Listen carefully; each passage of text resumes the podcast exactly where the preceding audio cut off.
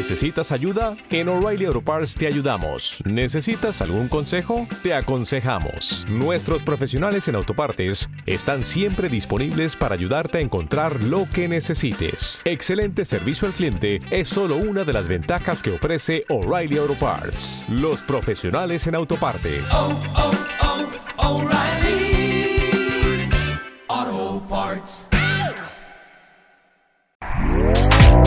Este podcast forma parte de Evox Originals. Disfruta de este avance. Estimados oyentes, queridos amigos, encendemos las velas. Aquí comienza el candelabro.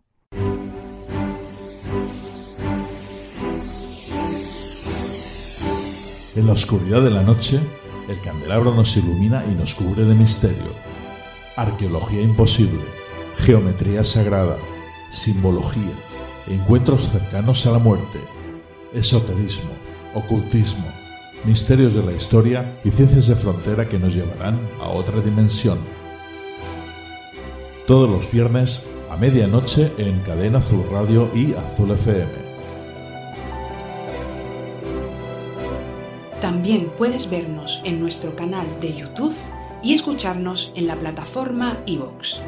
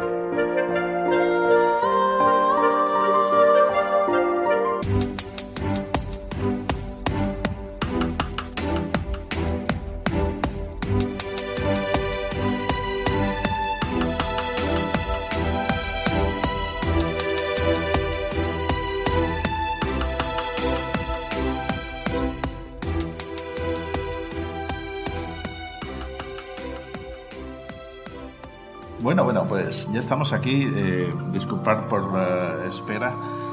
Y a ver el sonido. Está bien el sonido, ¿no? Sí. Bien. Pues eh, sí, eh, Iván, Iván, ven a sentarte, por favor. ¿Qué hay? Bueno, pues bienvenidos a esta jornada de ciencia y misterio, la primera jornada de ciencia y misterio, esperemos que haya muchas más en el Candelabro. Aquí en Caravaca de la Cruz, lo primero de todo, dar las gracias al Ayuntamiento de Caravaca de la Cruz por, cedernos este magnífico espacio. Eh, estamos muy agradecidos y, bueno, muy ilusionados. Eh, no hay en principio mucha gente, pero yo espero que poquito a poquito yo sé que, se va a ir sumando.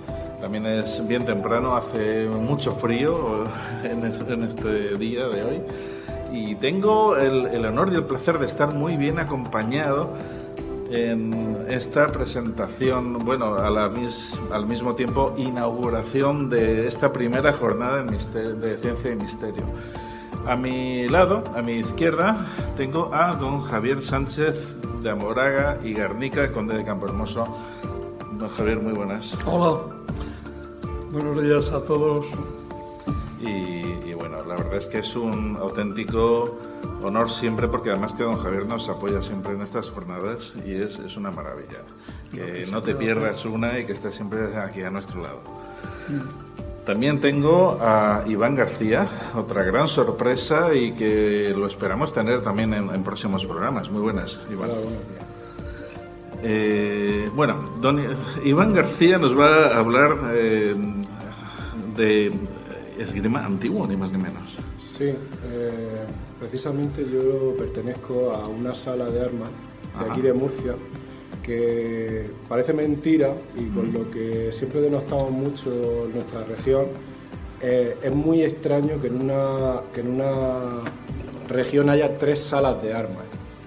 Como por ejemplo tenemos en Cartagena el Tercio de Levante, el, la sala Alfonso X el Sabio, que fue la primera que estuvo en Murcia, y nosotros que somos un proyecto particular, que es la Academia de Destreza Alentato, de la cual soy yo instructor adjunto. Qué bueno, qué bueno. Pues nada, don Javier, bueno, yo sé que le tienes mucho cariño a Caravaca. Sí, por supuesto. Y, sí, sí. Desde niñito la veía al fondo. Sí, porque... Y aparte la he estado todos los días haciendo. Resides, resides en Cejín, pero bueno, siempre estás... siempre haces cosas por aquí, por Caravaca, eres muy conocido. Sí. Hubo que fue un alcalde de aquí también, y sí, vinculados a esta tierra, sí. Aunque yo haya nacido en Madrid, pero bueno, pero estoy vinculado, me siento... Y he venido a esta tierra de una vez jubilado como funcionario del Estado he venido a, morirme aquí, a mi tierra, que es la que quiero. Al noroeste de Murcia, que es el que... Sí, sí, qué bueno, qué bueno. Y, bueno, también eres un grandísimo aficionado, como imagino todos los carabaqueños, al temple y a, en fin, pues a, todo este mundo, ¿no? Eh, una cosa que me fascina siempre que vengo a estas tierras, a esta zona, y siempre trato de visitarlo, es cuando me acerco a la iglesia de donde está la Magdalena. Es una figura que me fascina. Me fascina por... Eh, es una figura templaria, ¿no? Eh, la Magdalena, la iglesia de la Magdalena de Cejín. Bueno, tanto de la iglesia como, la figura.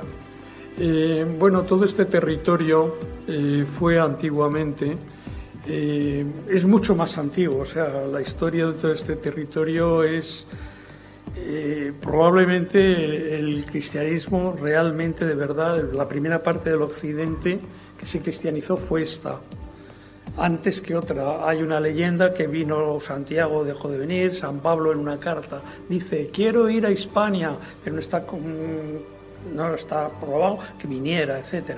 Sin embargo, sí eh, hay mm, documentación, hay constancia de que discípulos de los primeros discípulos sí llegaron a esta tierra. ¿Y, por qué vinieron a esta tierra? Procedente además de, las zonas de Egipto muy probablemente. Y eran pues los antecedentes de lo que luego sería el cristianismo copto. Eran lo que entonces gnósticos, no agnósticos, gnósticos.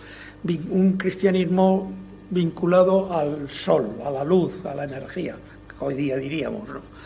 Y, está, ¿por qué vinieron? Pues hay documentos antiguos, hebreos, en el que aparecen los fenicios que estaban comerciando aquí. Ellos eran los que ponían los barcos, pero el armador, el que ponía el dinero, el empresario, era el rey Salomón, Shlomo. Era el que ponía, por eso era rico. Por eso, con el dinero que ganó él, montó el templo de, Salomón en Jerusalén, no con el dinero del pueblo judío, porque era un, pueblo pastores y no eran ricos, no había... Eh, ¿Por qué era? Con el dinero que él ganaba, con el comercio. Y entonces aquí, desde muy tiempo primitivo, vinieron fenicios, vinieron, habría agentes eh, respondiendo del capital, ¿no? Eh, que serían pues, gente de confianza del rey Salomón, etcétera. Esto fue un territorio muy vinculado con esas culturas del Oriente Mediterráneo. Eh, por eso posteriormente vinieron los cartagineses, porque los cartagineses eran de origen fenicio, de los fenicos, ¿no? de los que eran, de colorado ¿no? y la piel rojiza. Los griegos les llamaban fenicos, ¿no? que estaban enrojecidos.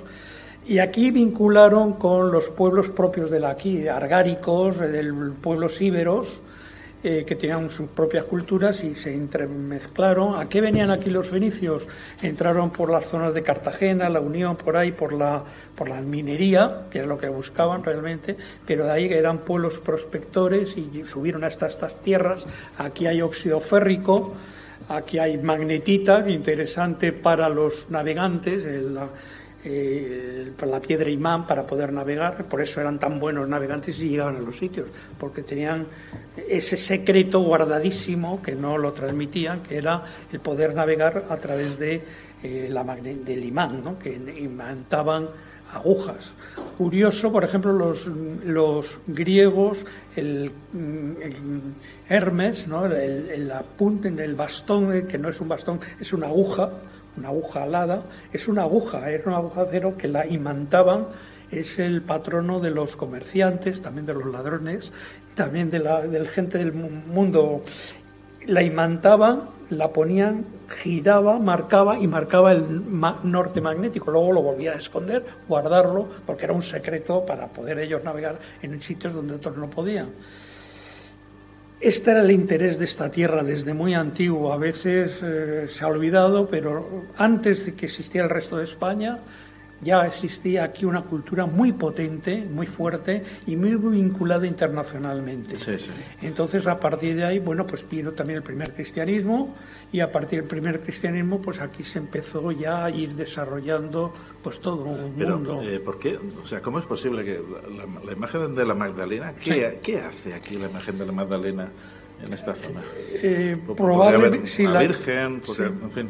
Sí, la Vamos a ver, la imagen tradicional de la imagen de la Virgen, por un lado, que hemos recibido el cristianismo moderno, es una tras una cristianización, digamos, de la imagen de Isis. Porque aparece con el niño y aparece la media luna también. ¿Te está gustando lo que escuchas? Este podcast forma parte de Evox Originals y puedes escucharlo completo y gratis desde la aplicación de Evox. Instálala desde tu store y suscríbete a él para no perderte ningún episodio. Dale más potencia a tu primavera con The Home Depot. Obtén una potencia similar a la de la gasolina para poder recortar y soplar con el sistema OnePlus de 18 voltios de Ryobi desde solo 89 dólares. Potencia para podar un tercio de un acre con una carga. Potencia para recortar el césped que dura hasta dos horas. Y fuerza de soplado de 110 millas por hora. Todo con una batería intercambiable. Llévate el sistema inalámbrico OnePlus de 18 voltios de Ryobi. Solo en The Home Depot. Haces más. Logras más.